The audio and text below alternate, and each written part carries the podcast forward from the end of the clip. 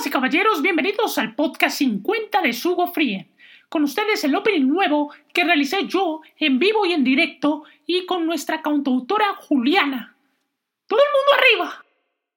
Sugu, Sugu, Sugu Friends and 50 episodes, yeah, and we have a special episode where the team will achieve the best and show why they are the best.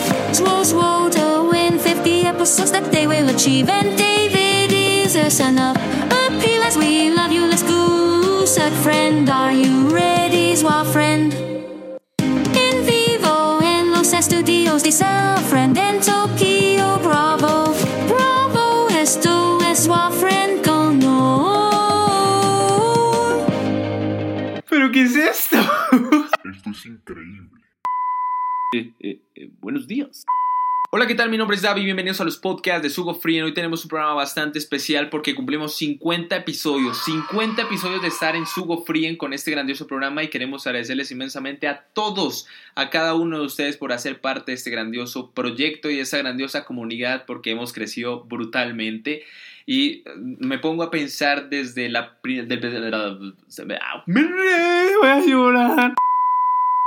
Me acuerdo de nuestro primer programa que era Inicio con Pena pero informativo, donde nos costaba muchísimo hablar con el micrófono, nos daba muchísima pena lo que pensara la gente, pero a medida que fue pasando el tiempo y hubieron más capítulos, hubo una comunidad que entró brutalmente a nosotros y sobre todo nos dio apoyo y ánimo para poder seguir aprendiendo sobre los animales con todos ustedes y sobre todo eh, seguir con nuestras locuras, porque sí, nos pasamos un poco, nuestros podcasts son raros, pero eh, cada vez que ustedes aprenden con cada uno de los episodios y nos dicen, oye, qué genial, ustedes son muy locos, eh, muchos comentarios que hemos recibido, la verdad eso nos entusiasma para seguir adelante y sobre todo para perder esa pena y hablar con todos ustedes de una manera distinta, aprendiendo sobre los animales y sobre todo eh, siendo los locos de siempre, porque sí somos locos.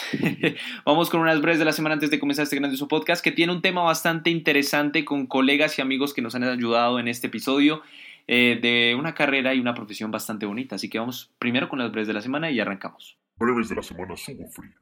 Arrancando las breves de la semana de Sugo Free, queremos comentarles que el Sugo Tour Universitario arranca próximamente. Vamos a estar visitando tres universidades en Bogotá y tres universidades en Medallo. Recuerden que próximamente a través de nuestras cuentas arroba SugoFree, vamos a dejar el link en la parte de la descripción, pueden estar pendientes en nuestras stories o nuestras publicaciones, estaremos dando a conocer las universidades donde vamos a estar.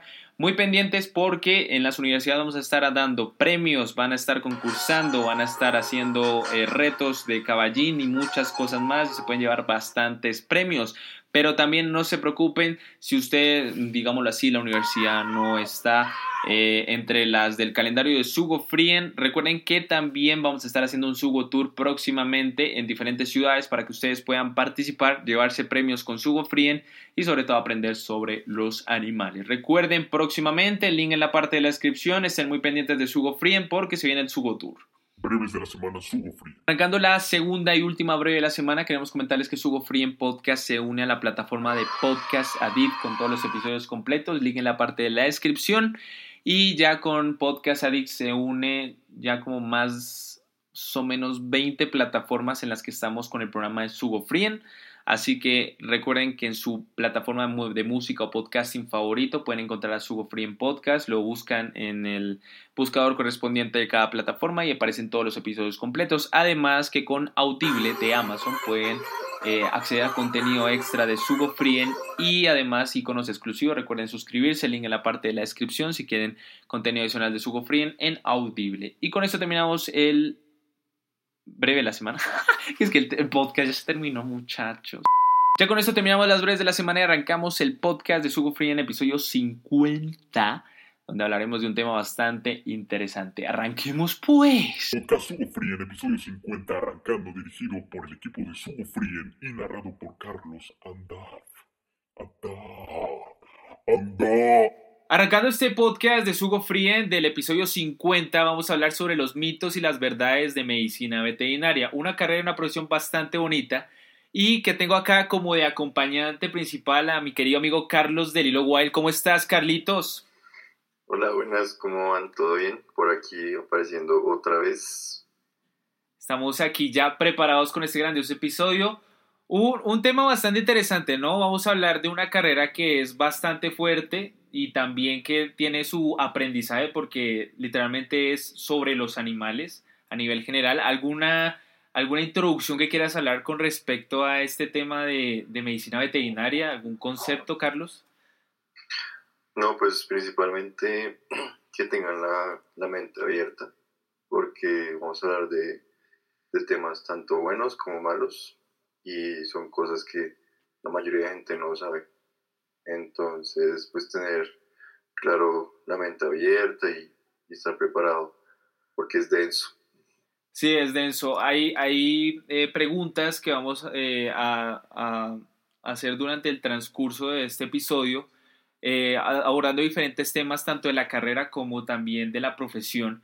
Entonces es algo súper interesante. Dos cosas a tener en cuenta antes de comenzar. Eh, las preguntas se hicieron a diferentes doctores, también a diferentes personas que están en la profesión. Eh, fueron aleatorias y también eh, en algunas nos respondieron con audios y otras también no las respondieron en formato escrito. Las formato escrito nosotros vamos a tratar de responderlas a través de la autorización obviamente que nos dieron para poder implementarlas y después tratar de hacer como un énfasis un poquito más eh, conceptualizado sobre eh, la pregunta, ¿no? Y lo segundo también decirles que eh, también hay otras preguntas que también tienen que ver con otros temitas así aleatorios que también ponemos con su Frien, entonces es algo interesante. Queremos agradecer primero a todos los doctores y también a las personas que estuvieron apoyándonos. Por cuestiones de, algunos que nos han pedido, vamos a reservarnos el derecho para eh, que no se diga quién es la persona, o sea, vamos a hacerlo anónimo. Entonces vamos a arrancar con toda. ¿Listo? Vamos con la primera pregunta. Primera pregunta. Ok, arrancamos este podcast de Sugo Frien con la primera pregunta sobre mitos y verdades de medicina veterinaria. Dice así, ¿por qué decidiste estudiar medicina veterinaria? Listo, para arrancar el podcast, pues ya quisiera responder yo para iniciar con el tema. Bueno, yo personalmente estudié medicina veterinaria por temas de, pues como todos, ay, que el amor de los animales, pues sí. Desde chiquito, pues me habían gustado los animales, no les tenía miedo. Me gustaba, pues, mucho, pues, todos los animales. Cuando uno iba al parque o uno iba a zoológicos o a distintas fincas, pues siempre me gustaba estar con ellos. Sentía como, como que era, era mi lugar pero no solamente por eso.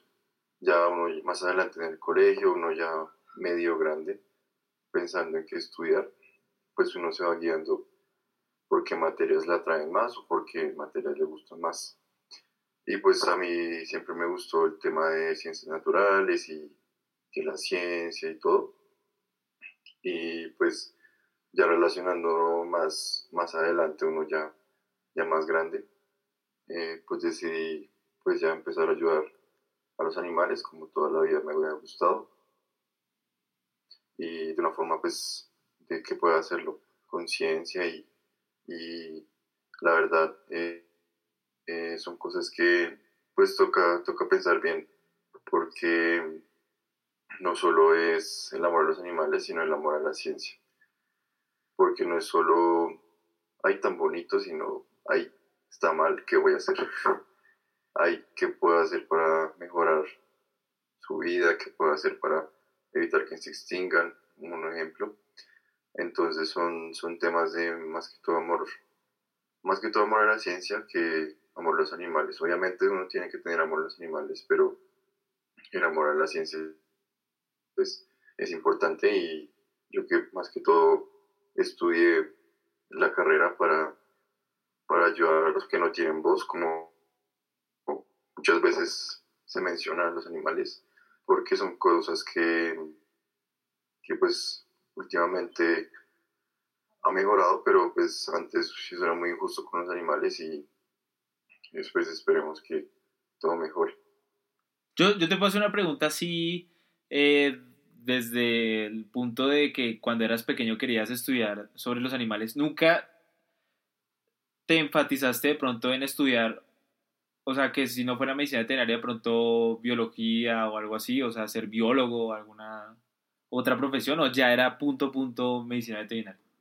No, sí, justamente yo salir del colegio y, y pensaba en estudiar medicina humana. Entonces, pues uno en el colegio, pues uno está en una burbuja y pues uno se fija más que todo en que, que van a estudiar los amigos, porque quiero seguir con ellos, así todo cursi, pero sí pasa, sí pasa. Y luego ya uno salió del mundo real y uff, no, ya cambiaron muchas cosas, porque ya estaba pues uno solo, de pronto hay gente que estudia con los amigos del colegio, pero pues en mi caso no. Entonces eso le da a uno oportunidades de centrarse en qué le gusta a uno, quién es uno y en dónde uno se ha enfocado.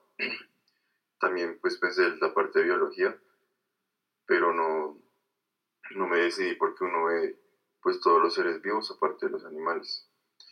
Y, y pensé pues no, pues me gusta la medicina y, y pues los animales y, y pues está la carrera. Y así fue más que todo la decisión.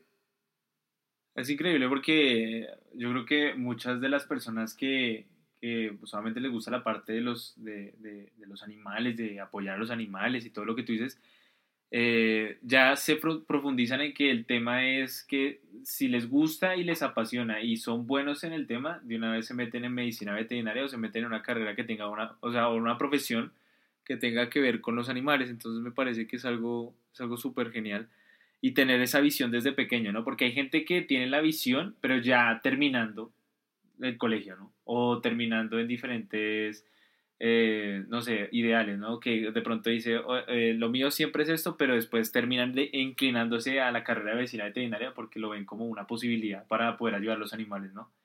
Entonces es algo súper, súper cool. Vamos con la segunda pregunta. Segunda pregunta. La pregunta es, ¿cuál era ¿Cuáles eran tus expectativas antes de graduarte? Siento que es una pregunta que, bueno, creo que todo el mundo tiene un concepto diferente de expectativas y las practica, las piensa de una forma diferente. Yo siento que me rodeo de personas que tienen unas expectativas muy claras, muy definidas, fechas, el vision board en su cuarto súper claro, yo no soy así. Yo creo que tengo una idea de, de las expectativas un poco más abstracta, más diluida, donde creo que sí siento que espero que en algún momento pase algo, pero, pero no, no soy tan precisa y tan detallada con esas expectativas. Eh, cuando estaba estudiando esperaba ser muy buena médica, reconocida académicamente, esperaba algún día hacer una especialización y roté por muchas ideas que podían ser, pero finalmente al momento hoy no tengo una especialización y no la veo en un futuro cercano, por lo menos tampoco en veterinaria.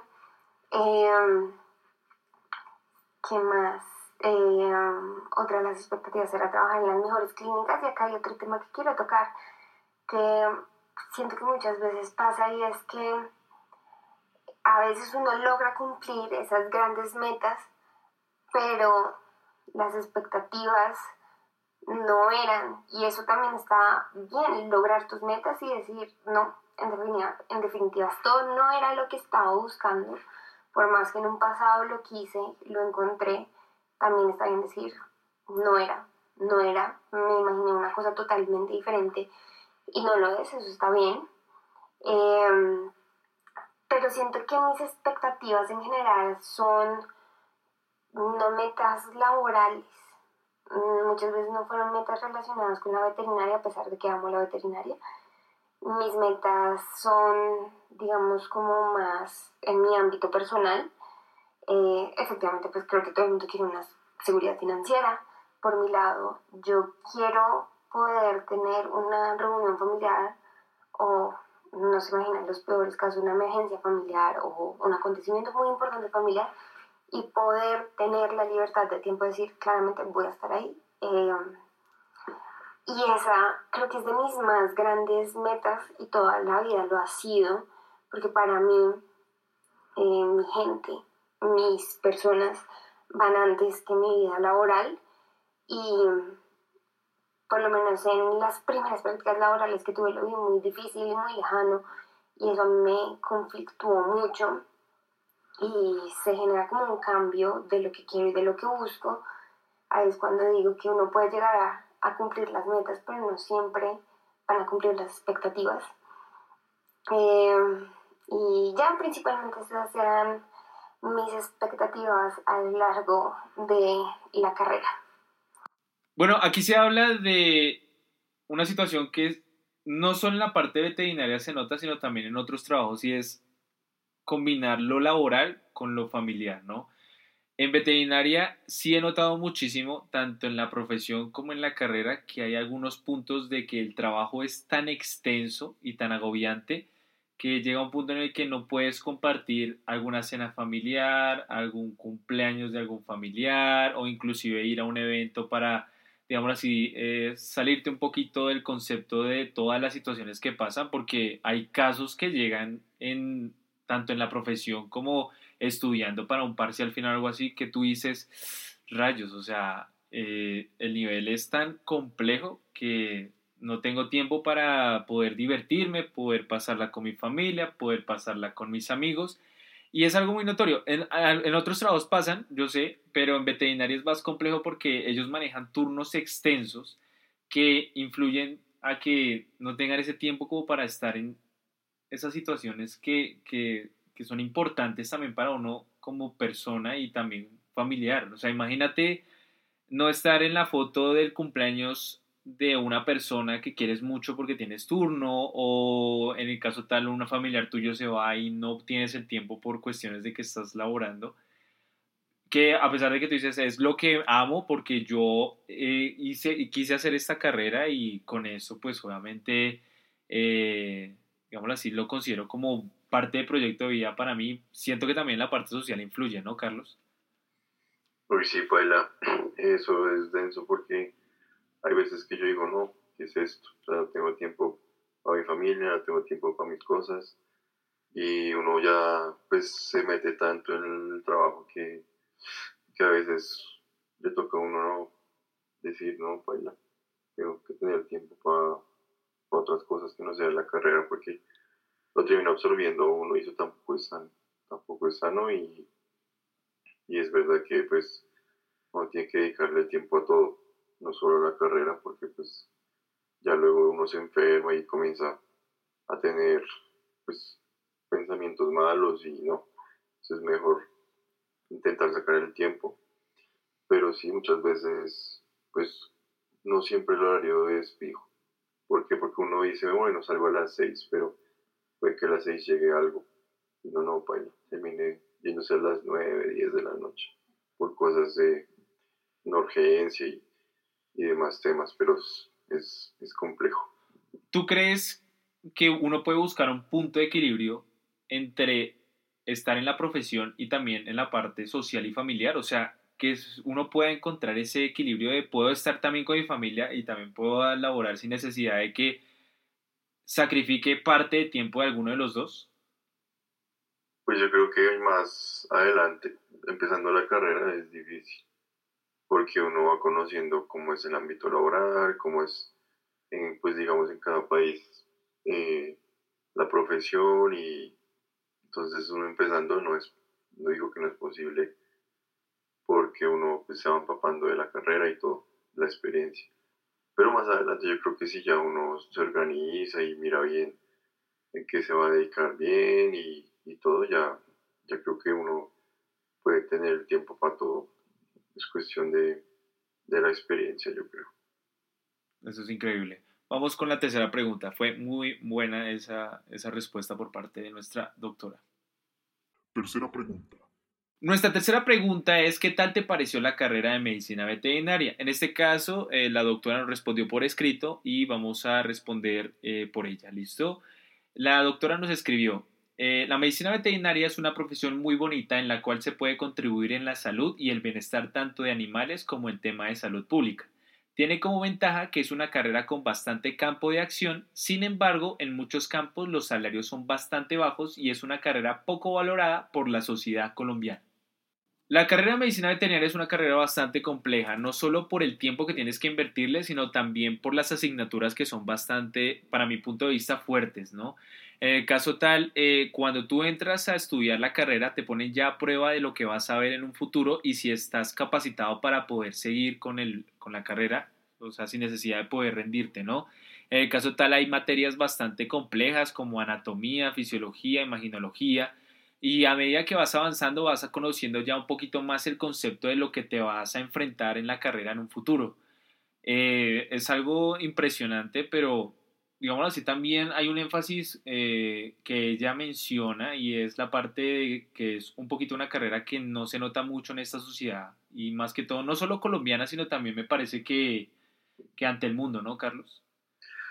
Sí, efectivamente, pues es una carrera que uno dice medicina veterinaria comparado con medicina humana, la gente, ay no, que los médicos humanos, no sé qué, pero es que ni siquiera lo llaman a uno como médico, sino es el veterinario, y en realidad es médico veterinario, porque pues muchas veces pasa que llegan a consulta o, o demás situaciones y le piden a uno como, ay, ayúdeme por favor, que, que no tengo plata, que llame al animalito, que es su profesión, y uno es como, pues sí, o sea, es mi profesión, pero también uno tiene que comer, ¿no? Y son temas delicados que la gente no, no piensen que, que uno es humano y también tiene que, que pues vivir de eso. Obviamente uno tiene amor a la profesión y eso, pero no es solo lo que les decía en la primera pregunta no solo el amor, sino tener en cuenta que uno pues estudió para eso, pero porque le gusta y también que pues quiere vivir de eso. Otra cosa es el tema de, del machismo, sobre todo en Colombia, no es por nada, pero en nuestra profesión se ve mucho que, em, digamos, llega una doctora y le creen más al doctor, hombre, que a la doctora, por más de que la doctora tenga más experiencia o que llega la doctora y dice, ay, cuando va a llegar el doctor o algo así. Son temas que la sociedad todavía está muy marcado y todavía no se supera esa parte. ¿Para ti qué fue lo más difícil de la, de la carrera? En cuanto a materias o, respecto a qué? Sí, materias, yo creo. O sea, en realidad, ¿qué fue para ti lo más jodido? O sea, que uno diga, uy, esto me costó resto eh, mientras estudié veterinaria. Pues mientras estudié fueron algunas materias, pero más que todo darme cuenta cómo, cómo iba a ser en el futuro, cómo iba a ser pues ya como tal graduado, porque ya luego pues uno viendo las materias y uno estudia y eso, pero ya luego le toca a uno juntar todo lo que estudió y ponerlo en, en acción. Y son cosas que es, es muy difícil. Primeramente pues porque los pacientes no hablan, entonces le toca a uno ser muy, muy preciso y conocer bastante cada animal que ve. Y esa parte pues la que más me costó. Y también el tema de, de hablar con la gente, con los propietarios porque es muy difícil, por uno fuera que se hiciera todo, pero pues no siempre se puede hacer todo con los animales, entonces esa parte también me, costó un poco. Y que es una carrera que sí o sí tienes que seguir aprendiendo, ¿no? O sea, no es como que tú llegas, terminas y ya todo lo que sabes, sino que además tienes que seguir leyendo, seguir eh, sacando, digámoslo así, como conceptos porque hay cosas que se olvidan o hay cosas que toca aprender de nuevo en algunas, en algunos casos, en algunos trabajos, ¿no? Sí, exactamente. Cada día se descubren más cosas o sacan por ejemplo, nuevos tratamientos o nuevas opciones, diagnósticos y si uno no se actualiza, baila, o sea, uno lo, lo cogen y chao. Chao, papá.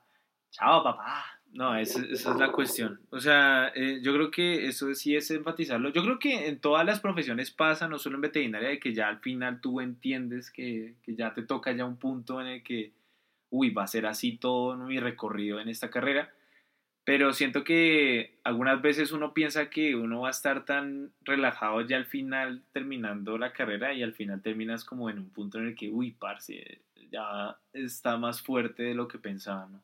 Eso es ya entrar un poco en la parte laboral, ¿no? Ya que te metan en la cara el, ambiente laboral, entonces es algo que, que toca prepararse.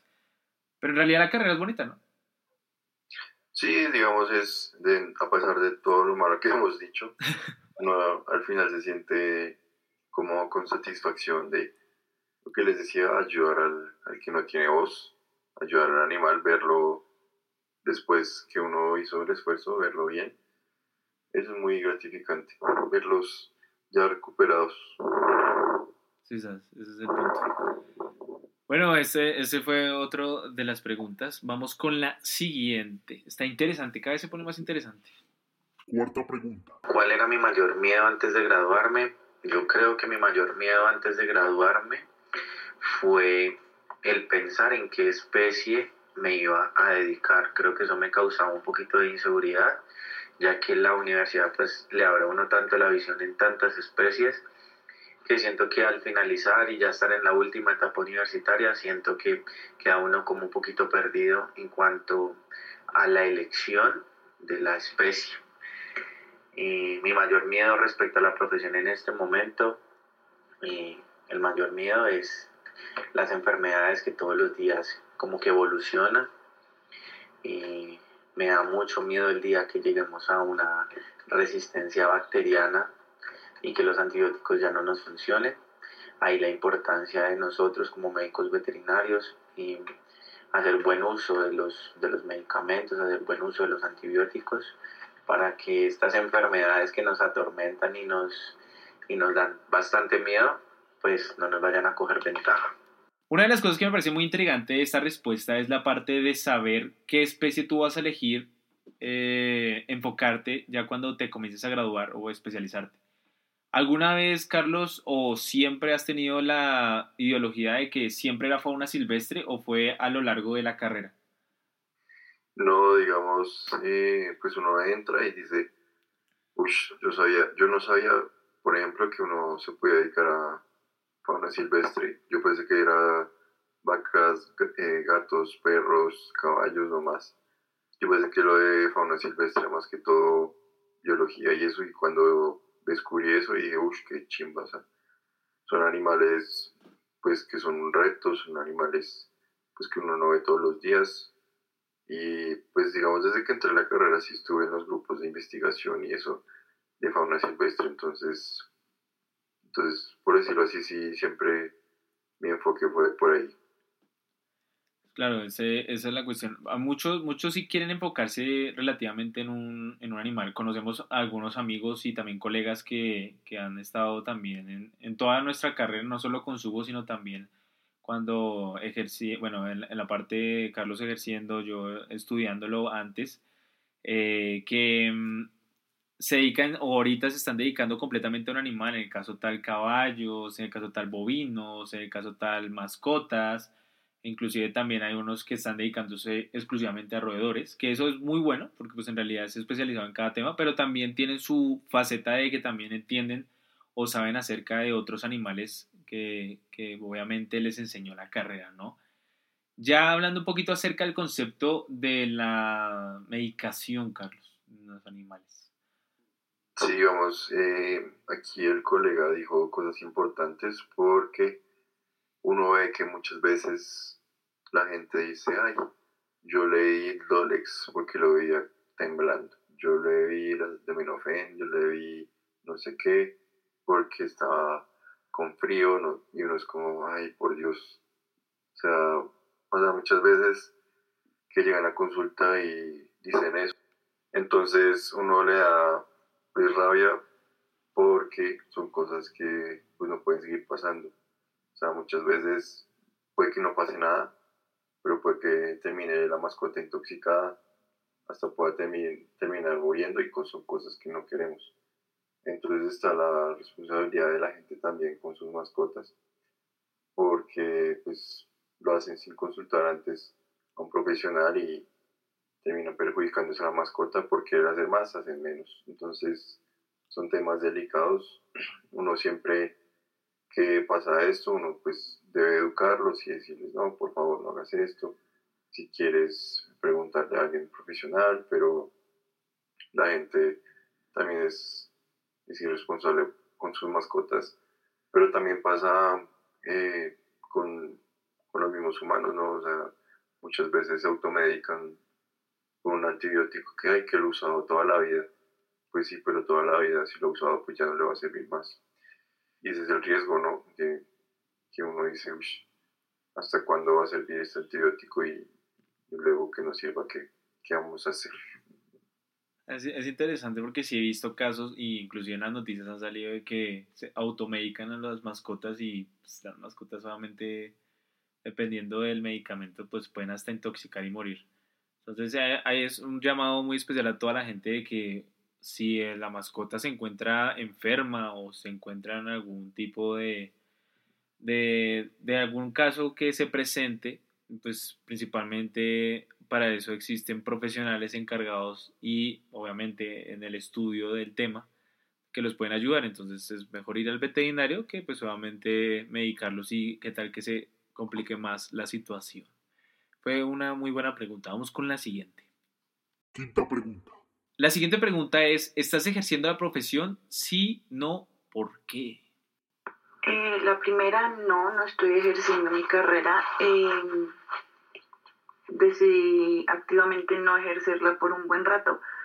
Y ha sido pues porque realmente los lugares donde he estado y las condiciones laborales que ofrece, pues, em, que ofrecen las clínicas veterinarias en general no son como las más favorables. Eh, puede que haya gente que le sirva, a mí particularmente no me sirven esas condiciones laborales, entonces simplemente decidí irme por otro campo, otra rama y buscar algo mejor para mí. Uno de los casos aquí en Colombia más eh, conocidos es la parte del ambiente laboral y cómo también eso perjudica muchísimo el concepto de que si tú estudiaste una carrera y hiciste una profesión eh, graduándote, eh, esperas que tus conocimientos trabajando te los paguen bien para poder seguir adelante y sobre todo cumplir metas, ¿no?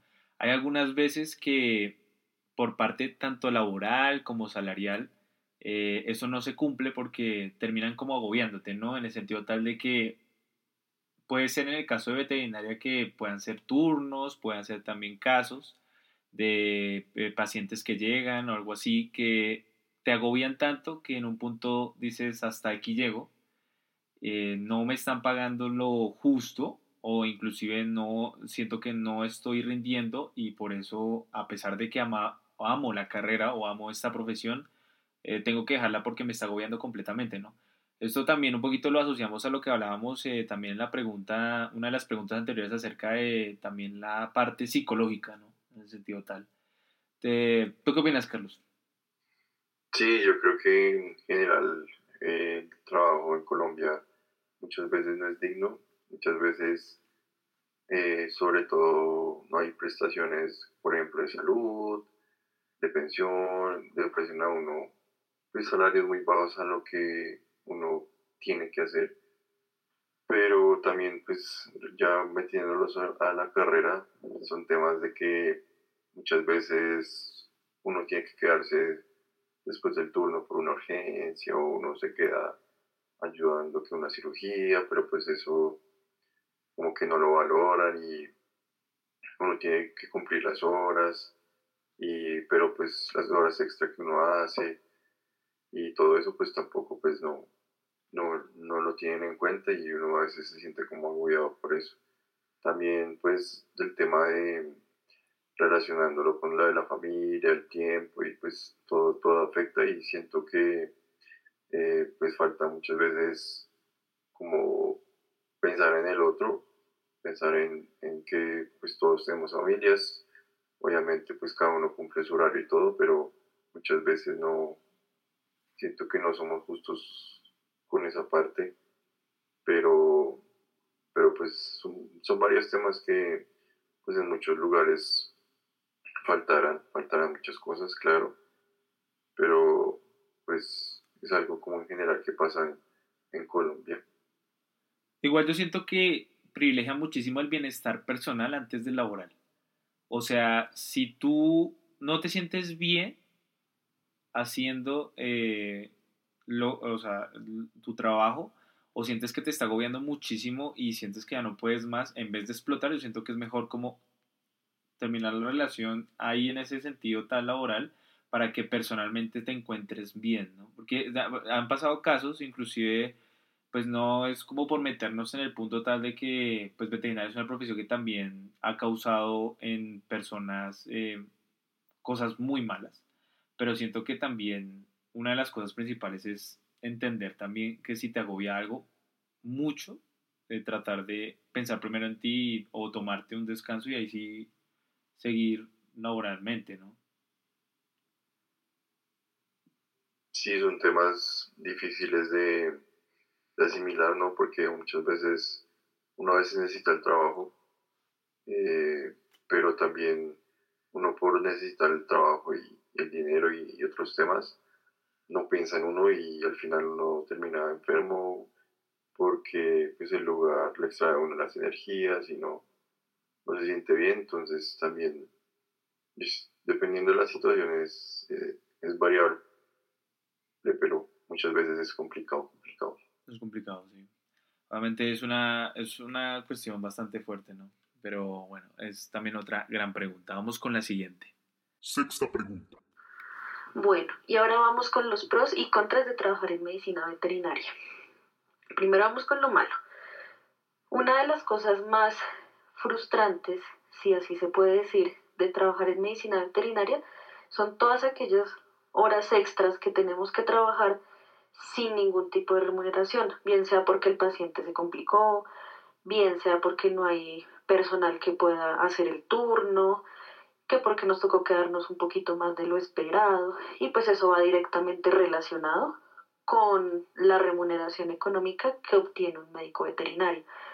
Entonces, para muchos eso puede llegar a ser frustrante. Es por eso que muchas personas, después de trabajar en alguna clínica o una empresa privada, deciden independizarse, porque pues uno puede manejar mejor su tiempo, por lo tanto manejar sus propios ingresos y obtener de pronto un poco más de tranquilidad financiera en cuanto al trabajo.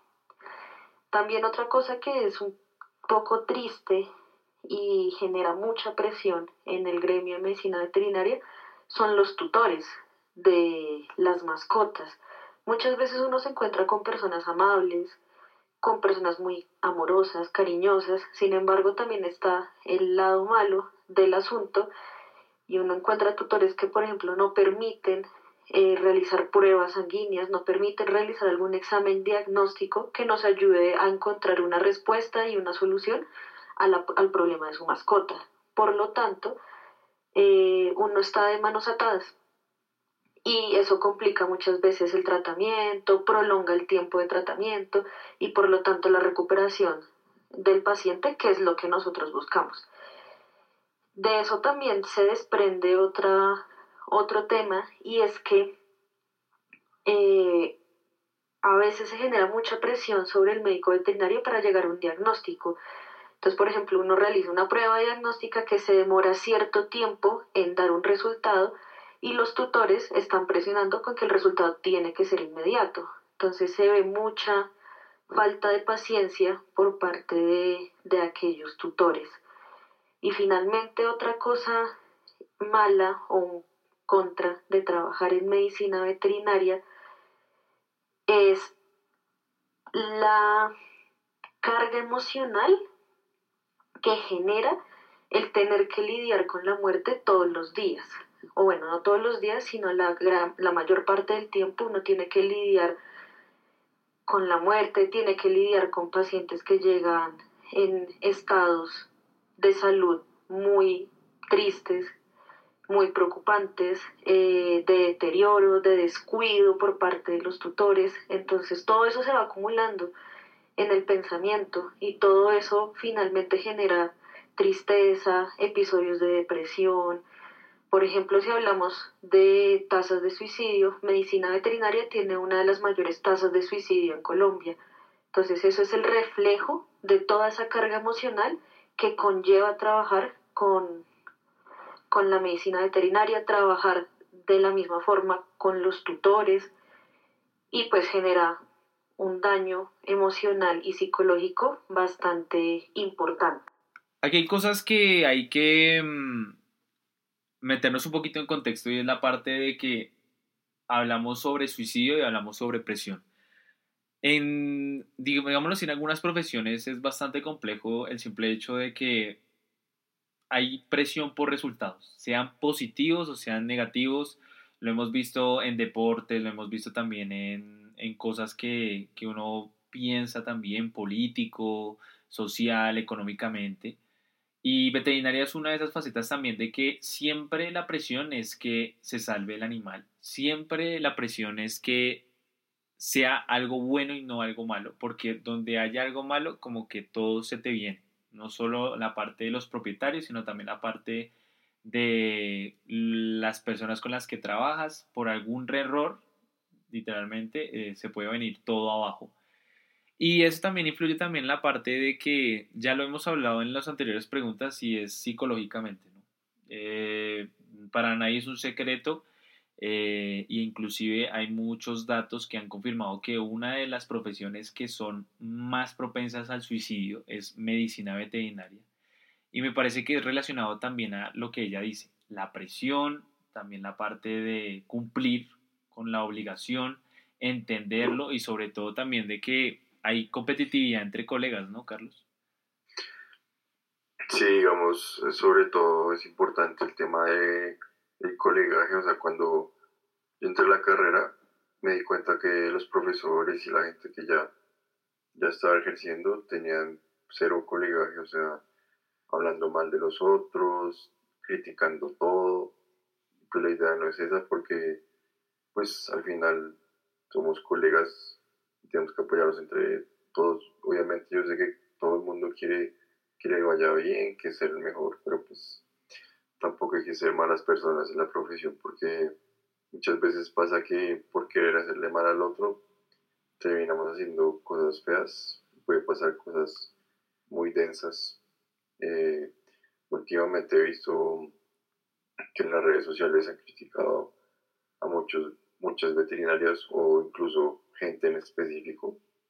Eso se me hace muy grave porque están perjudicando el trabajo de una persona, están poniéndolo en riesgo de vida, o sea, por eso crítica nomás un, un comentario malo en, redes sociales pues, pueden hacer que esta persona o se muera o, se suicide o lo mate, o sea, son temas graves que la gente no está consciente porque actúan con rabia yo creo que la sociedad como tal humana eh, actúa siempre con rabia y nunca piensa.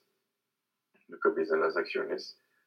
Y eso es lo que pasa en, la profesión y muchas veces por desahogarse terminamos siendo muy mal y pasan estas cosas y uno también pues obviamente se va a sentir mal porque uno se va a echar la culpa, ¿no?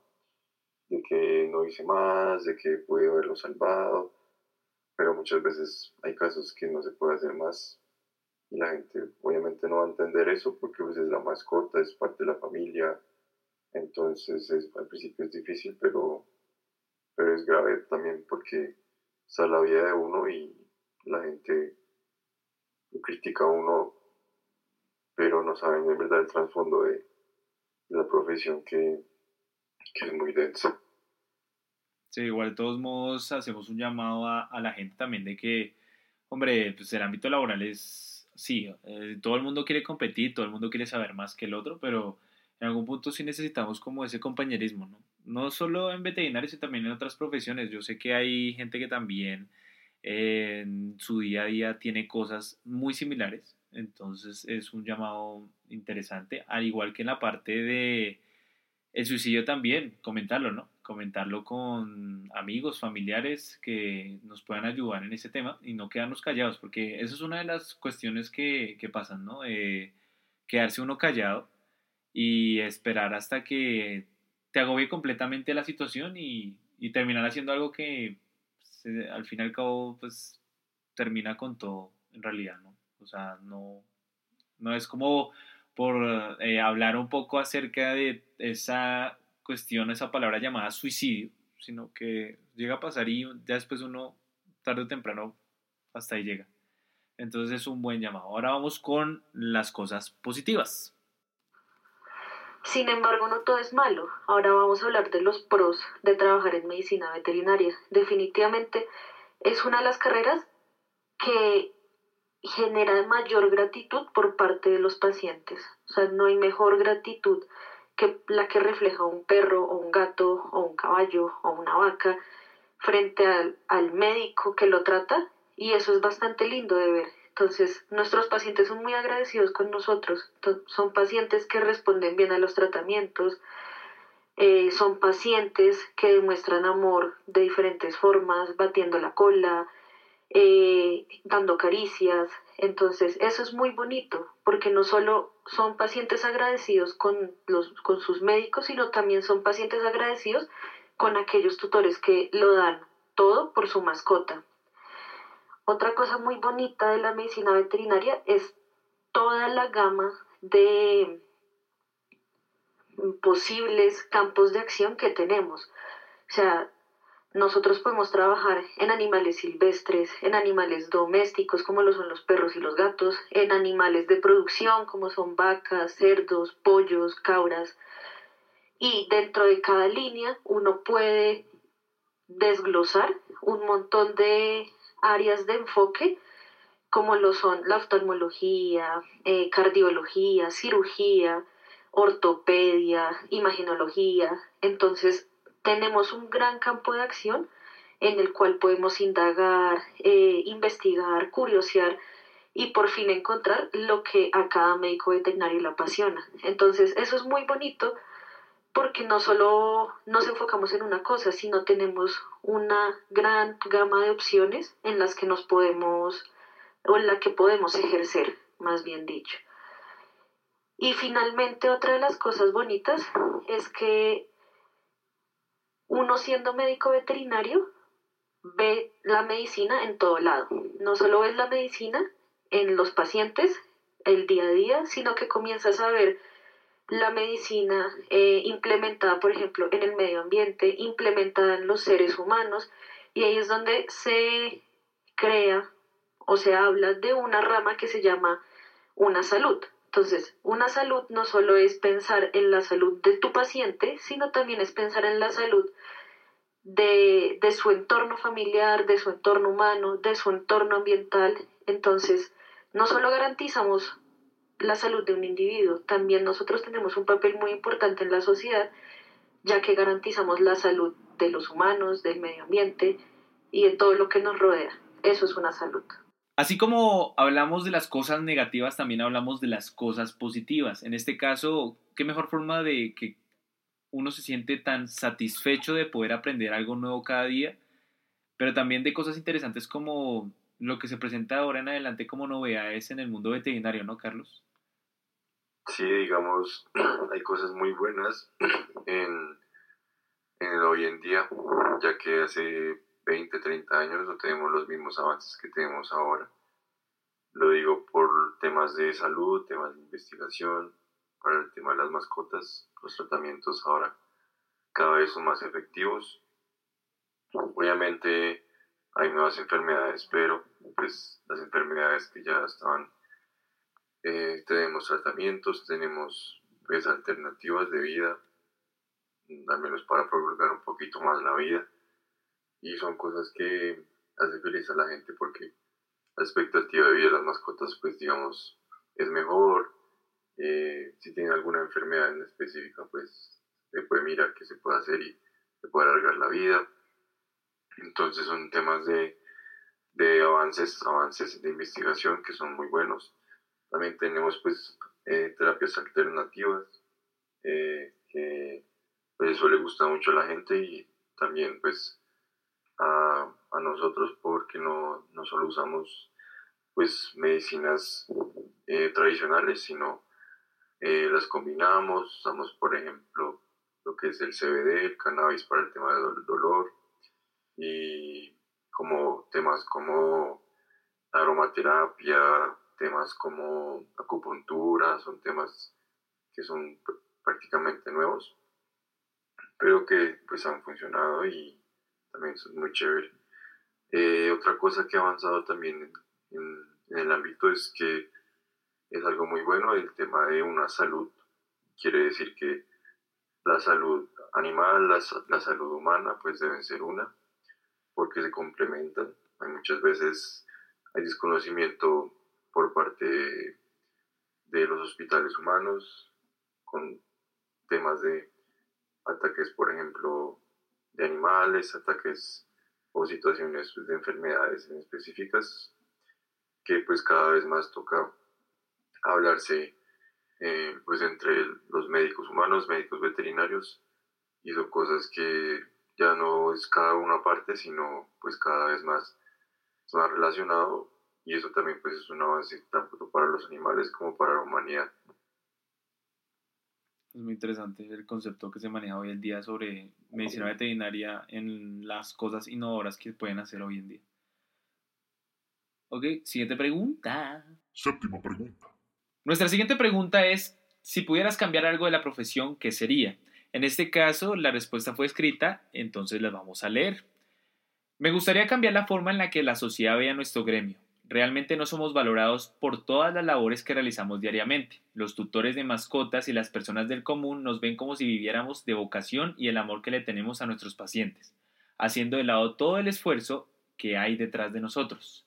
Las jornadas extendidas de más de 12 horas, los turnos diurnos y nocturnos llenos de consultas y urgencias en los que no hay tiempo ni de tomar agua, almorzar o simplemente ir al baño.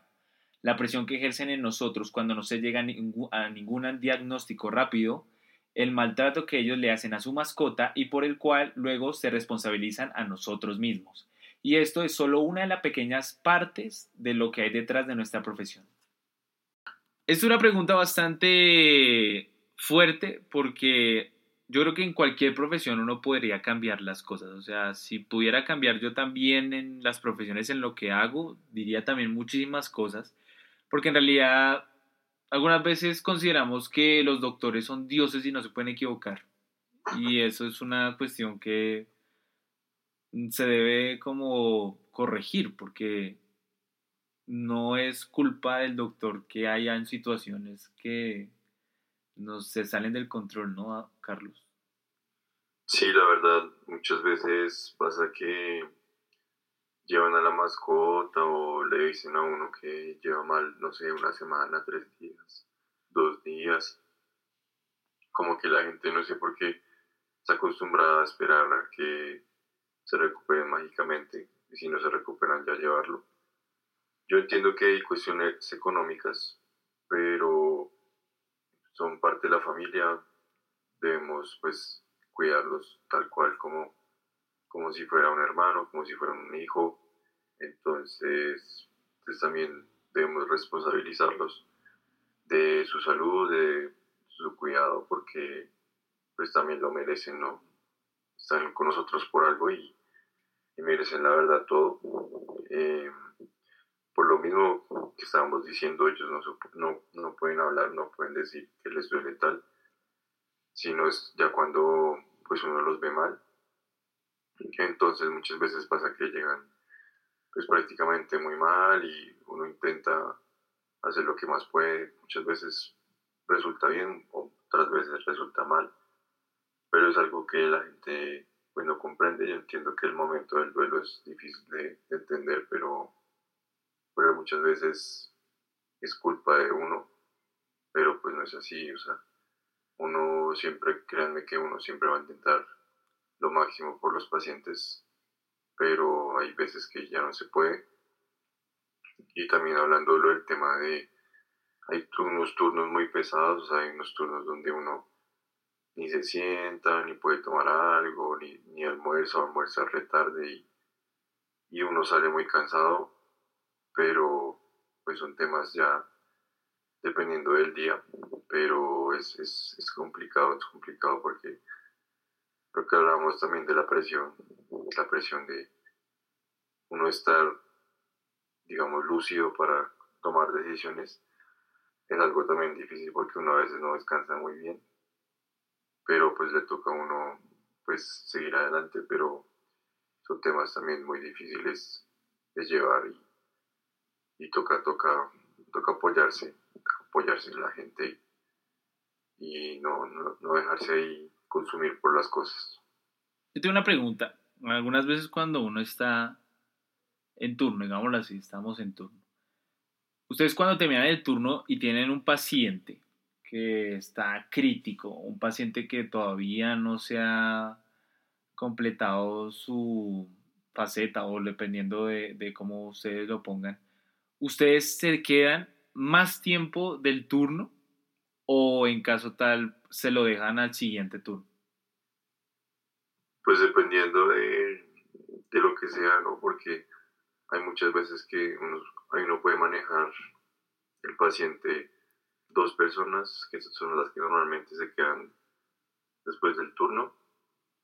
Otras veces no se puede, otras veces toca con ayuda y dependiendo del caso, pues uno ayuda o no, pero, pero sí, todo depende del caso. Pues interesante. Obviamente la labor de un veterinario es bastante fuerte, más que todo porque tiene que cumplir horas extra algunas veces, también el simple hecho de, de tener casos bastante fuertes y sobre todo de poder darla toda, porque ellos cada día tienen que dar lo mejor posible para que todo salga muy bien, porque siempre van a haber casos, siempre van a haber animalitos que van a llegar y, y pues obviamente el gremio se debería eh, como priorizar como una de las... Eh, de uno de los gremios más importantes que no solo tiene de como carrera de profesión Colombia, sino ante el mundo, ¿no? Vamos con la siguiente pregunta. Buena pregunta también. Octava pregunta. La siguiente pregunta es, ¿cómo haces para despejarte del trabajo de medicina veterinaria? Esta respuesta también no la escribieron, así que vamos a contestar. Eh, y dice, realmente depende del tiempo libre disponible. Puede ser de lo más simple como dormir hasta irme de viaje. Esto sí depende muchísimo, ¿no? Porque hay unos turnos que, como decía Carlos antes, eh, no son fijos, sino que son aleatorios. Entonces, dependiendo de si tienes dos días que son seguidos o si tienes un día que es un lunes eh, de descanso, pero el otro lo tienes hasta el viernes.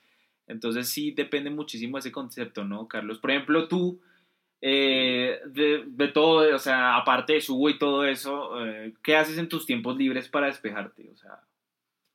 Sí, digamos, eh, tiene mucho que ver con qué, tanto tiempo tenga, pero yo creo que uno no, nunca puede dejar de lado los hobbies pues en, en mi caso me gusta pues ir a cine, eh, pues mirar películas, mirar series, hacer deporte, son cosas que uno nunca puede dejar de hacer porque o si no lo absorbe uno la carrera y, y uno se va a terminar aburriendo.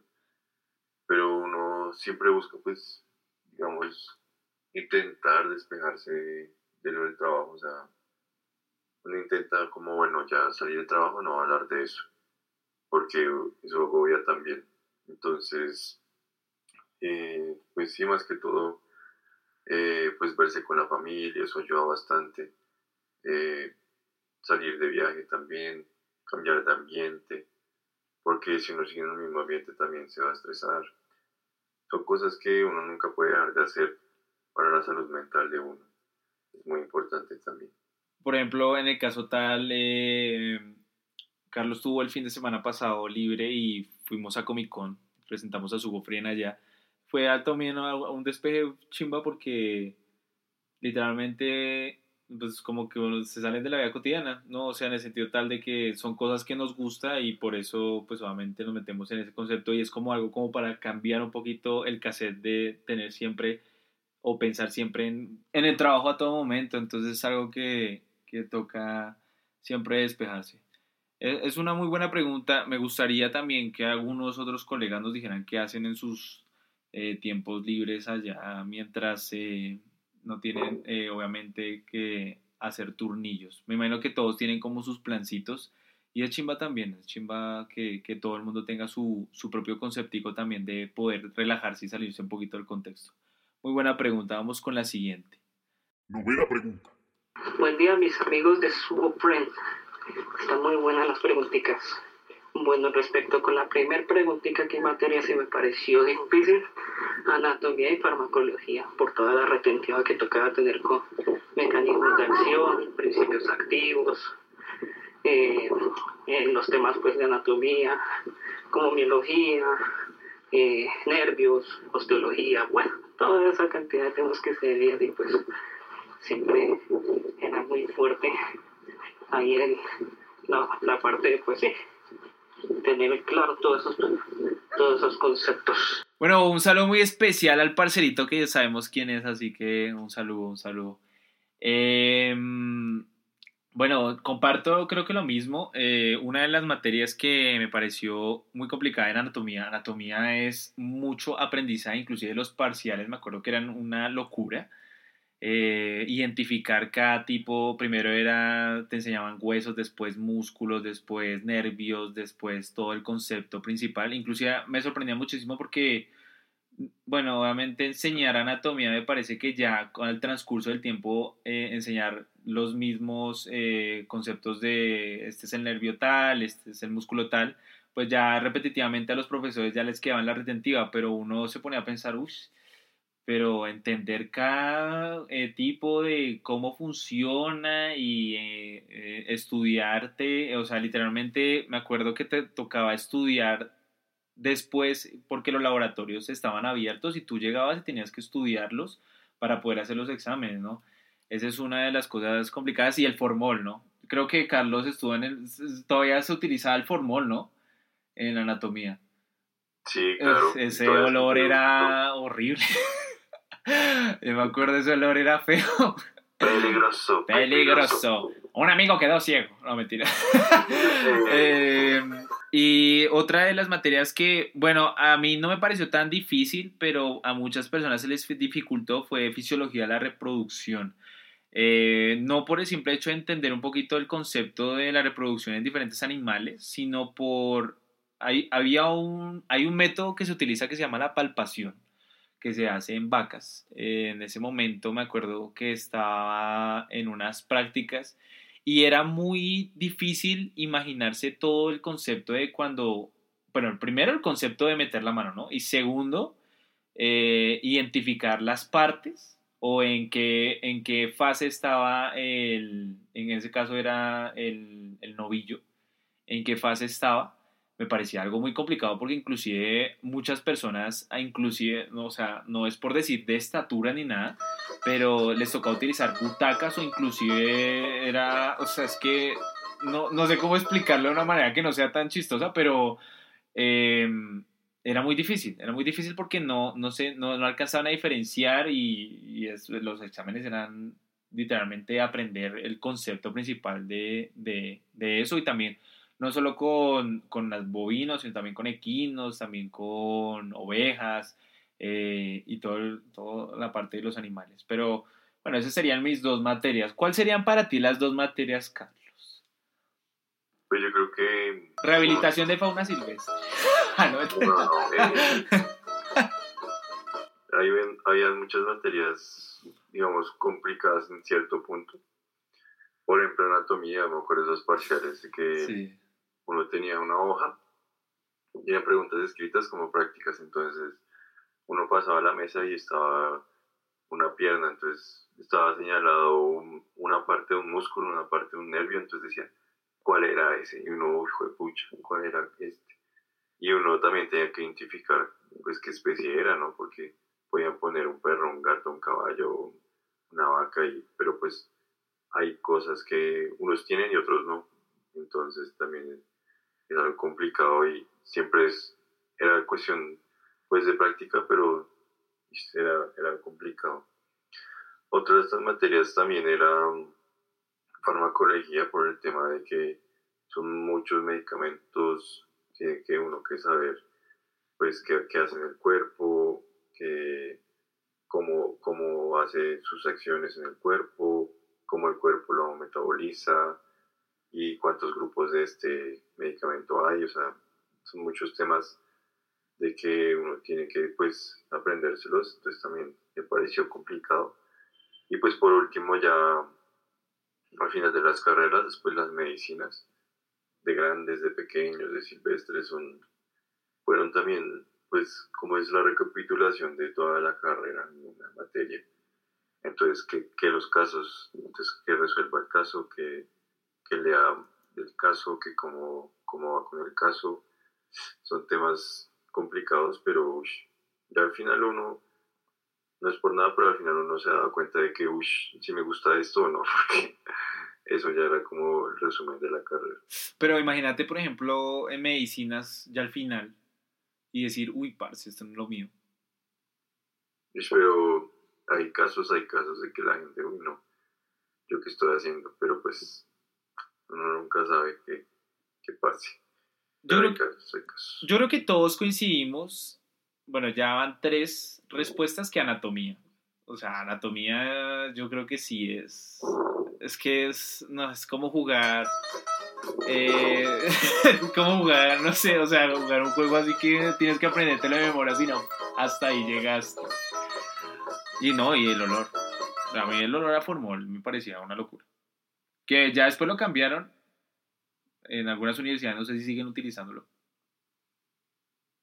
Pero bueno. No, pero igualmente eh, es como el mejor método para conservar un, un cadáver y eso se sigue usando pues todavía para conservar muestras, pero siempre era fuerte el olor y, Sí. y hay casos de que la gente se enferma y tales, pero es, es denso. Yo me acuerdo que cuando uno salía de los exámenes salía llorando algunas veces. No porque perdiste el examen, sino porque el formol era una locura. Sí, sí me acuerdo. Uno a veces salía llorando y era como, no, mis ojos. Sí, sí, sí. Pero bueno, igual aprender anatomía es muy bonito. Obviamente también hay que tener agallas, ¿no? Porque había mucha gente que entraba a anatomía y ya salía de la carrera porque no soportaba ver un animal por dentro o algo así. Entonces es algo impresionante. Buena, buena respuesta. Vamos con la siguiente pregunta. Décima pregunta. La décima pregunta dice, consejos para una persona que está a punto de graduarse de medicina veterinaria. que haga contactos desde los primeros semestres. Eh, he visto que a varios amigos y colegas les ha ido muy bien porque han hecho buenos contactos desde que estaban chiquitos, literalmente, en los primeros semestres. Hay gente que le ha ido bien, hay gente que no mucho, pero sí he visto que es algo pues favorable cuando uno sale al, al campo laboral. Puede ser bastante útil. Es una muy buena respuesta porque no solo en veterinaria, sino también en otras carreras, algunas veces los contactos son fundamentales para poder entrar en un buen proyecto o un buen trabajo, ¿no? En este caso, en veterinaria, sí, por ejemplo, si uno quiere trabajar en la parte de fauna silvestre, qué mejor forma de conocer a una persona que esté enfocada en ese tema y que le pueda ayudar a uno para poder eh, conseguir un empleo que sea favorable pues al tema que se está profundizando, ¿no? También en el caso de bovinos, también en el caso de equinos, también en el caso de mascotas. Entonces sí me parece que es fundamental tener contactos. ¿Qué piensas tú, Carlos? ¿O qué le podríamos añadir? Porque también hay muchas cualidades. Sí, digamos, o sea, en la universidad, yo creo que más que sacar buenas notas es hacer, pues, buenos, buenos contactos, buenas, digamos, amistades, porque, pues, así uno va a tener en el futuro gente que uno diga, bueno, eh, este man fue pilo, lo conocí, me va a servir, pues este man sabe esta cosa que yo no sé. Entonces son cosas importantes que yo pienso que más que todo que buenas notas es hacer pues colegas, hacer eh, amistades, pues entrarse también eh, en, en lo que uno quiera, mandarse voluntario, eso es muy importante, así uno no, no le paguen, pues uno va a estar pues aprendiendo y, y eso le va a servir mucho a uno pues ya, ya en el futuro. Sí, claro, ¿no? ¿Tú crees en... O sea, si a ti te hubieran ofrecido, digamos así, terminando así eh, la carrera o la profesión, hacer como un convenio para crear una clínica entre hartos amigos tuyos, así, colegas, ¿tú lo harías? O sea, ¿te entrarías en ese proyecto? ¿Dirías, no, voy a tratar de... Uy, de- no, pues saliendo, apenas saliendo de la universidad, no. Mm. Porque, es, es como les decía, pues uno tiene que coger experiencia, tiene que saber cómo está el tema pues dependiendo de la ciudad que uno, la ciudad del país o donde uno quiera pues poner el negocio, tiene que saber cómo está pues en el ámbito laboral y pues uno sale sabiendo de la carrera, pero pues hay que aprender muchas cosas más como administrativos, como temas de todo el tema de papeleo. Entonces, yo en ese caso no lo haría. Hay gente que sí lo haría, pero yo no me arriesgaría tanto. A mí me parece que hacer un convenio saliendo de, de la universidad y, y, hacer un proyecto bastante bacano y eso, a mí me parece que eso se disuelve rápido. O sea, no, no es como por decir, obviamente yo, yo sé que de pronto hay casos que, mejor dicho, les ha ido súper bien, pero muchos lo que enfatizamos de que como que esta, esta carrera es como muy competitiva. Entonces me parece a mí que la competencia también puede afectar un negocio obviamente en esa parte. Pero los contactos sí me parece que es fundamental, es, es como una buena, un buen énfasis en, ese tema. Eh, pero bueno, ojalá las personas que estén estudiando en estos momentos y ya a punto de graduarse, eh, ojalá sí puedan conseguir una eh, cosa bastante estable en la parte laboral y pues obviamente seguir adelante, que es lo importante, ¿no? aquí les deseamos la mejor de las suertes, muchachos. Ahora vamos con unos bonus. Ya vamos a tratar de alejarnos un poquito porque ya nos metimos al profundo a clínica veterinaria, a veterinaria, la profesión. Ahora les preguntamos a nuestros invitados sobre preguntas así random aleatorias y además con un mensaje al final para toda la gente que está estudiando la carrera o también esté ejerciendo la profesión. Vamos primero con la primera pregunta aleatoria, que no tiene que ver con veterinaria, sino con algo random de Free. Pregunta aleatoria 1.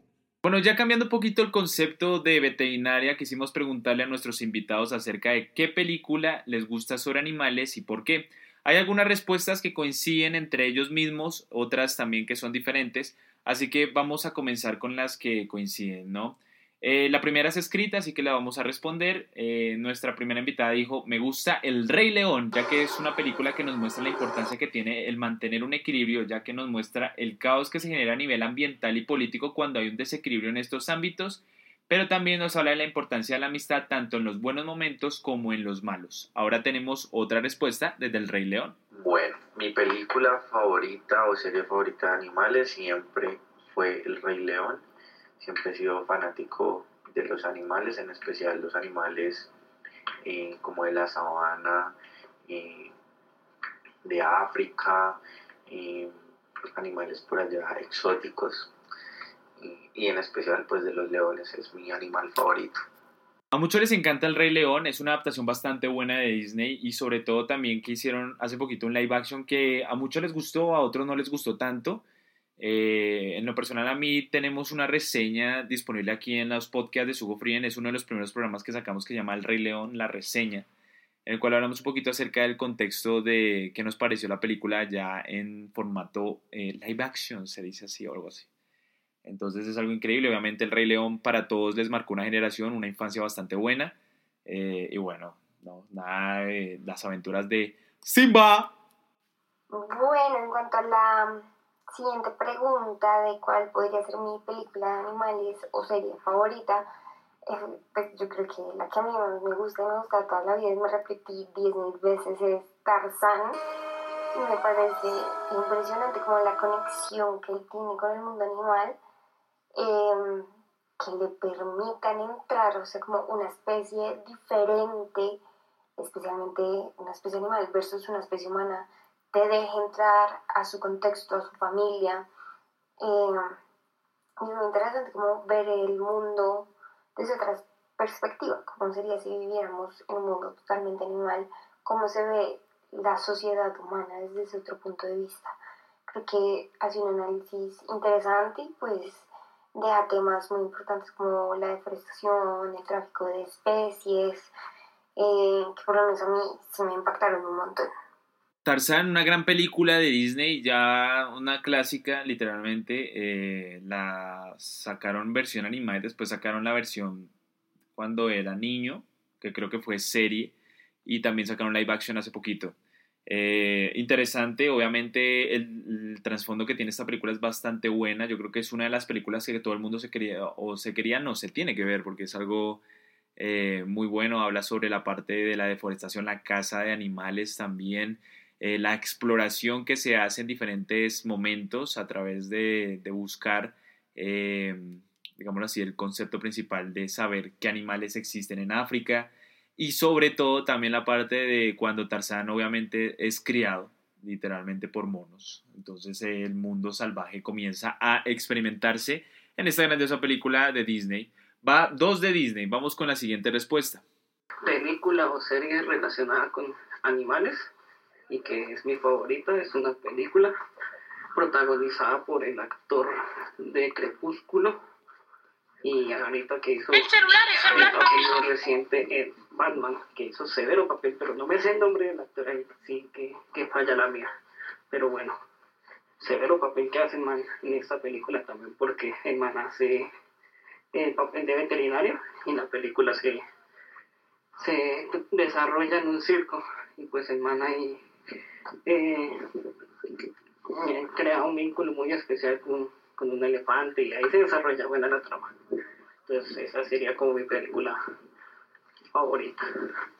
Bueno, aquí aclaramos, el actor es Robert Pattinson, él hace a Crepúsculo, hace a Edward y también sale como Bruce Wayne en Batman, que obviamente peliculón de Batman, eso sí, acepto completamente. Y creo que la película se llama Agua para Elefantes, es una película sacada en el 2011, es como un poquito más hacia lo romance y también un poco de drama. No la he visto todavía, pero eh, ahí tienen la reseña para que puedan ir a verla. Y bueno, interesante, interesante el concepto que maneja esta película. Bueno, mi película sería favorita con animales. Yo creo que, bueno, entre todas las que hay, es Shrek, porque combina lo fantasioso con lo, con lo real, se podría decir. Que están los dragones, que los gatos, que los caballos, que los burros. Y pues es algo, algo chévere y, y lo toman de una manera, pues con humor y enseñanzas. Es muy bacana, muy bacana, parece muy, muy chévere y que toda la vida pues me va a gustar, es un clásico. Las películas de Shrek son bastante buenas, me gusta muchísimo su trilogía y mi personaje favorito es el gato con botas, porque el gato con botas es interesante. ¿Dónde está, Kitty Patita Juárez?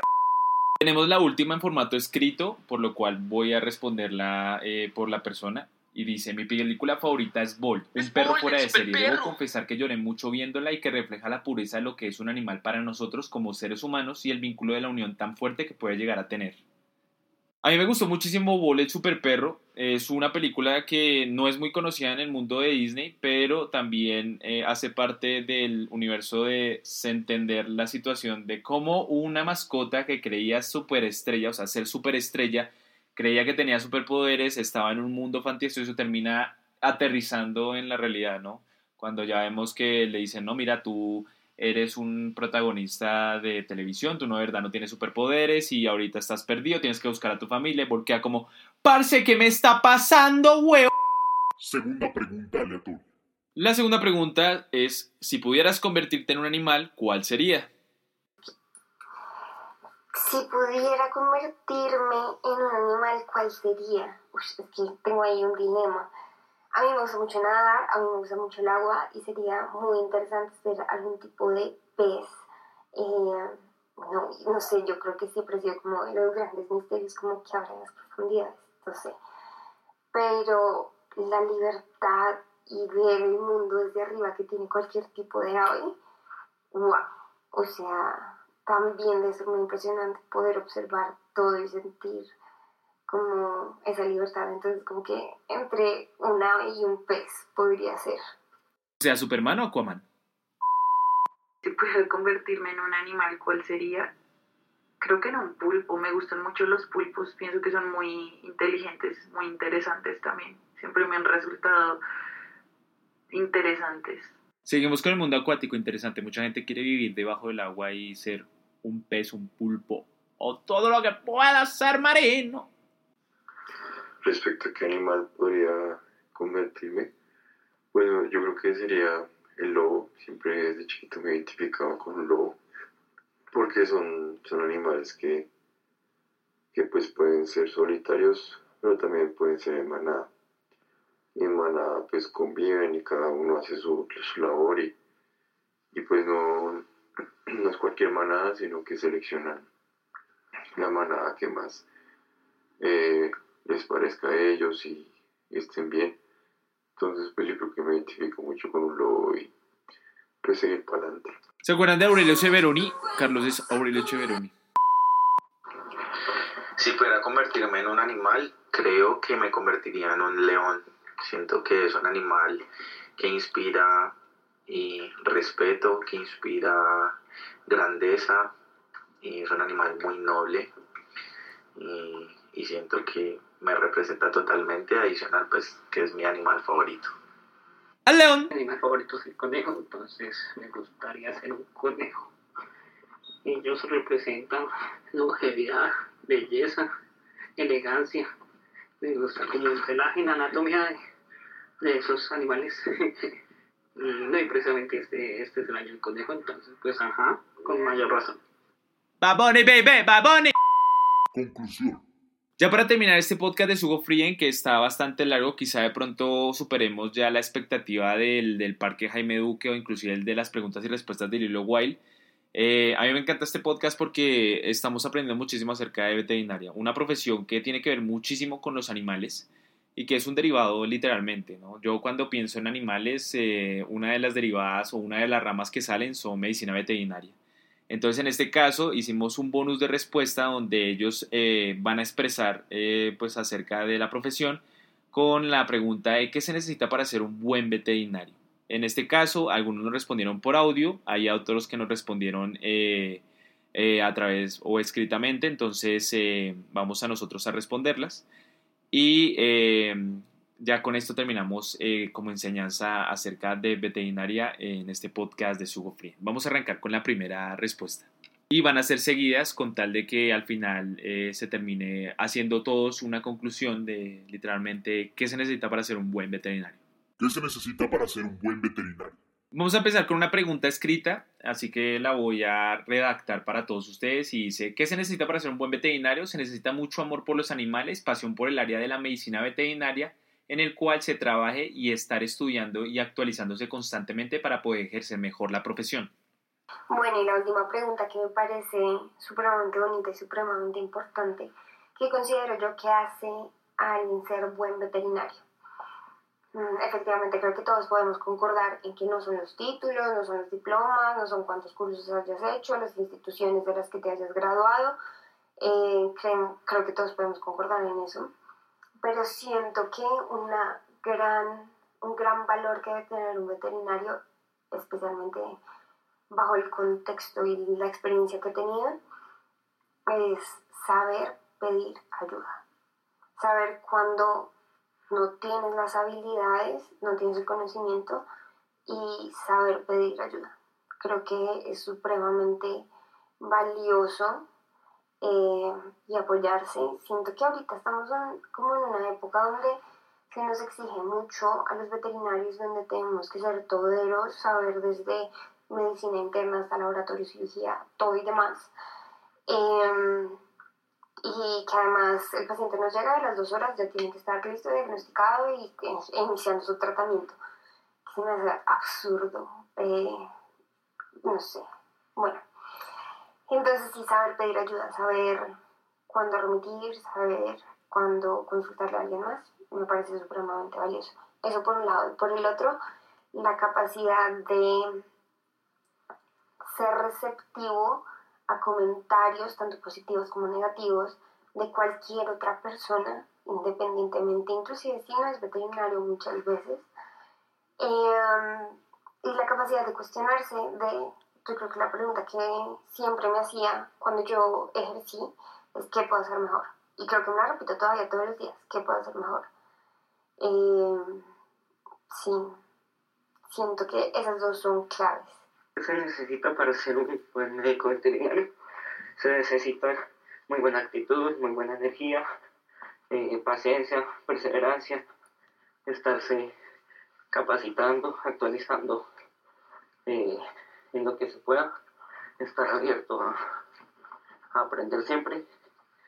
Y, y nada, también tener muy buena paciencia, ya que pues hay veces que el manejo del paciente, el manejo de los propietarios, el manejo de emociones ante pues cualquier X o Y obstáculo que se presente, tanto en, en la terapéutica y demás, pues también eso se necesitaría. Y por último, ser una excelente persona y muy buena, tener buena calidad de ser humano, para así pues desarrollar siempre muy buenas prácticas en el, en el día a día.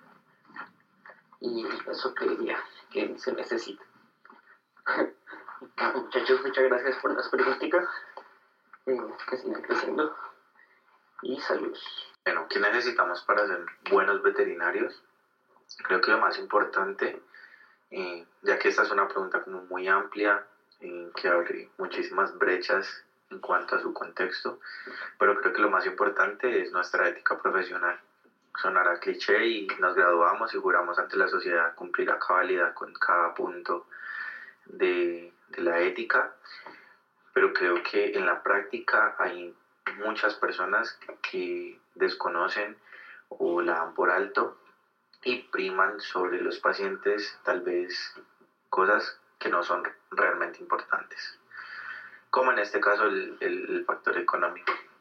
Es evidente que en Colombia pues la profesión debe monetizar, pero siento que para ser un muy buen veterinario siempre debemos primar por la salud y el bienestar del paciente antes que por el factor económico.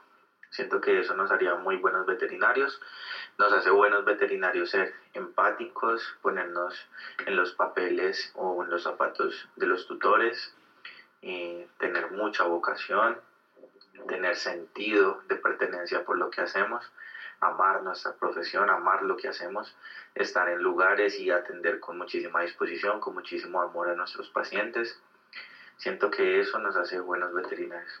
De por sí creo que todos los que estudiamos medicina veterinaria la estudiamos porque amamos todos esos seres vivos y creo que al momento de ejercerla es donde más debemos demostrar de qué estamos hechos y cuán es el amor que sentimos hacia ellos. para ser un buen veterinario, pues varias cosas, porque como les decíamos en el podcast, eh, pues son muchas cosas respecto al amor, a tanto a los animales como por la ciencia, la paciencia que uno debe tener. Muchas veces los animales no son de buen manejo, entonces que están los agresivos, entonces que uno le toca tener paciencia, porque si no, pues si uno mezcla energías, digamos, el animal está nervioso y no está nervioso también, pues, la energía no va a ir bien. Entonces, por ahí también le toca a uno ser muy dedicado, eh, pues, en cuanto a leer, en cuanto a los casos, en cuanto, pues, todo lo que tenga que ver, porque siempre le van a pedir uno más, ir más allá. Entonces, son cosas, pues, que se necesitan.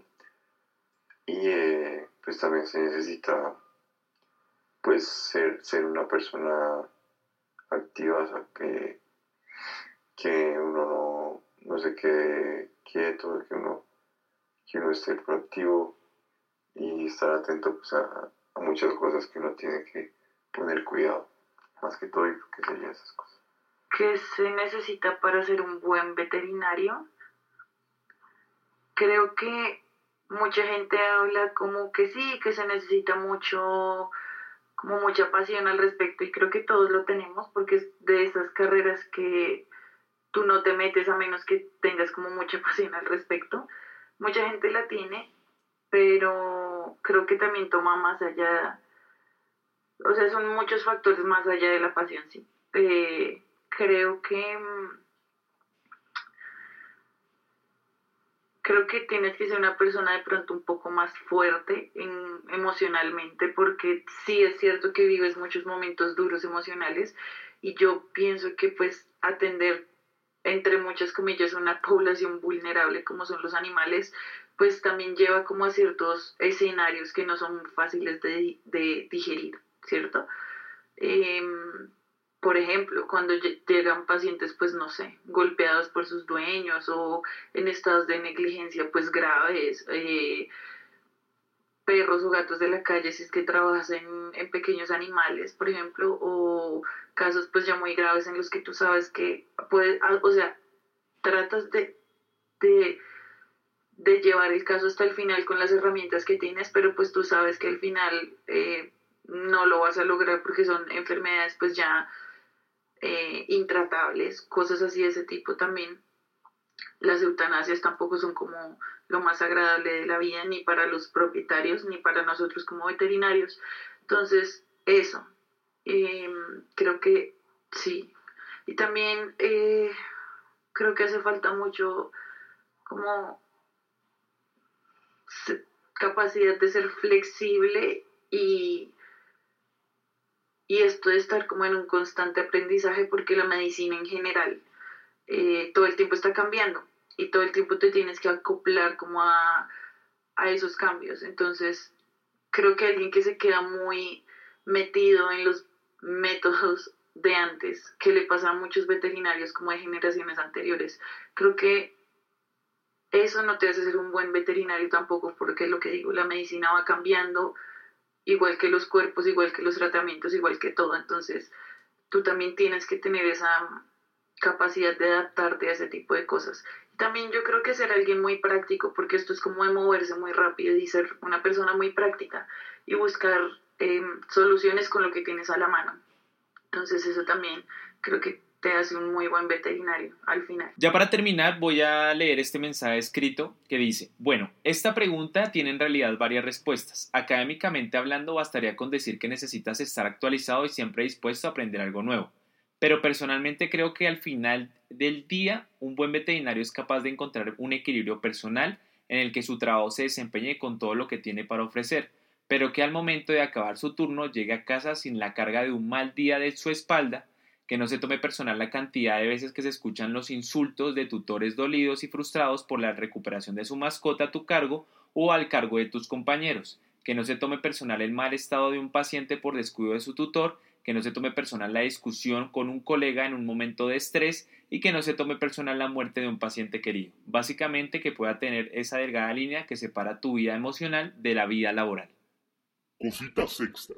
Ya para terminar este podcast, eh, algunas personas nos dijeron que podía, si podíamos meter algunas eh, audios o algunas frases que querían decir para terminar antes del podcast hablando del tema, así que vamos a tratar de, también que ellos puedan expresarse. Vamos a empezar primero con una escrita y después mandamos unos audios para terminar este grandioso podcast de Sugo Free.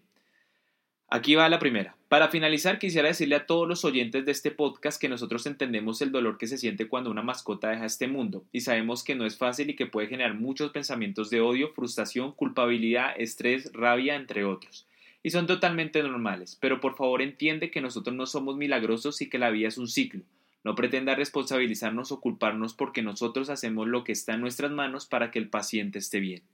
Sé que dije que íbamos a mandar los audios extra, pero estuvimos escuchándolos y tienen algunos contenidos un poquito fuertes en el sentido tal de ejemplos, pero queremos como resumírselos completamente. Eh, muchos nos han hablado sobre la parte de que la sociedad aquí en Colombia con respecto a la veterinaria es bastante mala, también en el sentido tal de que psicológicamente te afecta el, el simple hecho de trabajar en casos y seguir y también el gremio en el cual están y sobre todo también la falta de de pago con respecto a lo que ellos hacen literalmente, o sea, digámoslo así, trabajar por un mínimo, eh, turnos bastante largos, extra inclusive, donde tienes que dar todo lo mejor de ti y no te sientes bien con el pago que estás realizando, y también con el conocimiento, que algunas veces el conocimiento es bastante extenso, eso ya lo habíamos hablado ahorita en este podcast, entonces es un poquito acerca de ese concepto, me gustaría poner los audios, pero veo que, que son un poquito fuertes, un poquito en ese tema, entonces, vamos a dejarlo de pronto para un extra adicional en otro podcast o de pronto para otra, otras invitaciones que vamos a hacer. Así que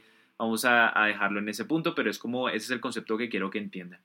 Queremos de parte del equipo de Sugo Frien, de todos los que estamos haciendo este podcast, mandar un saludo muy especial a todo el gremio veterinario. Sé que muchos eh, nos siguen en diferentes plataformas y en diferentes eh, cuentas, así que agradecidos pero sobre todo decirles que ustedes hacen un trabajo excelente. Yo sé que medicina veterinaria es una carrera bastante dura, sé que es una profesión bastante dura, pero siento que algunas veces uno tendría que buscar como el equilibrio para poder entender la situación siendo nosotros propietarios de mascotas y también ellos siendo veterinarios, porque ahorita estamos viendo la cara de los veterinarios, siempre vemos la cara de los propietarios, eh, cuando dicen, no, mi perro está malo, no, es que este veterinario es muy malo, pero créanme que ellos hacen lo mejor que pueden y es lo que implementa la situación. Sé que hay también, como toda carrera o como toda profesión, personas malas que no hacen su trabajo bien y dañan muchísimo el gremio, pero no todos son así. Hay muchas personas bastante buenas. Eh, de verdad, con Sugo Frien eh, hemos conocido gente, tengo amigos, tengo parceros que veo su labor y me enorgullece muchísimo que sean veterinarios. Entonces para mí es algo increíble y admiro mucho esa profesión. Mi recomendación para terminar es que si ustedes van a entrar a una carrera, no solo medicina veterinaria, sino alguna carrera en específico que quieran, eh, y sienten que si tienen esas cualidades para poder enfrentarlas, háganle, métanle primera y sobre todo sigan ese potencial hasta encontrar su meta y su camino, que todos tenemos un sueño, ¿no? Pero si ven que no es lo suyo, realmente yo creo que es bueno decir también un no y buscar otras eh, facetas en las cuales eh, puedas entrar y entiendas esas cualidades. Si tú crees que veterinaria no es para ti, es mejor tratar de buscar otras, eh, otras, otro tipo de cualidades que te hagan perfectamente. Sé que si, o sea, sé que si te gusta mucho veterinaria y lo, lo quieres implementar, lo puedes hacer, pero si no lo ves, eh, no, no, no, no creas que un no es, es algo malo, sino que de pronto puede ser otra opción. Y para las personas que están ejerciendo, lo que les decía ahorita con Carlos, eh, primero el ámbito social, el ámbito personal y segundo el ámbito laboral. Si ustedes no se sienten muy bien eh, psicológicamente, si sienten que necesitan un descanso, háganlo, háganlo. De verdad, algunas veces eh, si uno, hay personas que no lo hacen y terminan trágicamente en situaciones complejas. Así que también tómense su tiempo, sé que algunos turnos son bastante extensos, pero tómense su tiempo también para reflexionar, para descansar, porque no todo de una misma situación es bueno. Créanme que a mí me ha pasado con muchos proyectos en los que he estado, eh, que en algún punto tengo que decir, tengo que, que eh, parar un rato y después vuelvo a proseguir porque si no me puede afectar completamente. Entonces es impresionante. Obviamente les deseo lo mejor a todas las personas que ahorita están buscando empleo como veterinarios y también a los que están saliendo ahorita para la profesión y a los que van a entrar. De verdad les deseo lo mejor, éxitos y ya saben que cuentan con su GoFrien para eh, cualquier tipo de duda con respecto a los animales, que también nosotros algunas veces ayudamos. No, no, no somos tan expertos, pero bueno, ahí estamos. Entonces ahí es la cuestión. Con eso terminamos el podcast de Sugo Frien llamado Mitos y Verdades sobre Medicina Veterinaria. Podcast Sugo Frien terminando dirigido por el equipo de Sugo Frien y narrado por Carlos Sandap. Recuerden seguirnos en Instagram como arroba Sugo y los podcasts disponibles en todas las plataformas de música y podcasting. También recuerden nuestro próximo Sugo Tour para que nos puedan ver en el show y poder participar por muchos premios. Queremos mandar un saludo muy especial a toda la gente que estuvo apoyando este grandioso podcast, a todos nuestros invitados. Gracias, gracias por eh, expresar sus eh, cuestiones y su teoría acerca de medicina veterinaria. Eh, queremos también mandar un saludo muy especial a todo el gremio de veterinarios. Tenemos muchos amigos veterinarios, pero queremos comentarles que este podcast lo hicimos con una ruleta aleatoria entre todos los doctores que eh, conocemos y también estudiantes y de eso salieron eh, las personas para poder hacer este show. Así que próximamente también tendremos algo otros, otros invitados, también los invitaremos a ustedes, así que muchísimas gracias también por el apoyo y gracias a todos los que estuvieron participando, ¿verdad? Qué, qué, qué locura. Recuerden seguirnos en Instagram como arroba Frien, ahí vamos, estamos publicando shows, próximamente estaremos con el Sugo Tour en formato presencial en universidades y también en algunos otros eventos. Hace poquito estuvimos en Comic Con Colombia, gracias a todos los que estuvieron por allá, la pasamos muy genial con Carlos, eh, dimos muchos premios, las personas aprendieron sobre los animales, fue algo súper, súper cool. Eh, próximamente estaremos en otros eventos, así que muy pendientes de las redes sociales, ahí es donde publicamos eh, lo nuevo de Sugo Frien. También recuerden seguirnos en las nuevas plataformas de música y podcasting y también, obviamente, muy pendientes de todo lo nuevo que vendrá con Sugo Frien. Mi nombre es David, eh, Carlos también estuvo presente, lastimosamente ahorita eh, se fue porque se fue para Pekín. Año, está todo. Ese es el equipo de trabajo de Sugo Frien porque cumplimos 50 episodios, es algo interesante, algo increíble. y esperamos seguir con más. Esperamos seguir con mucho, mucho más. Mi nombre es Zap, nos vemos. Chao, amiguitos. ¡Chao, amiguitos!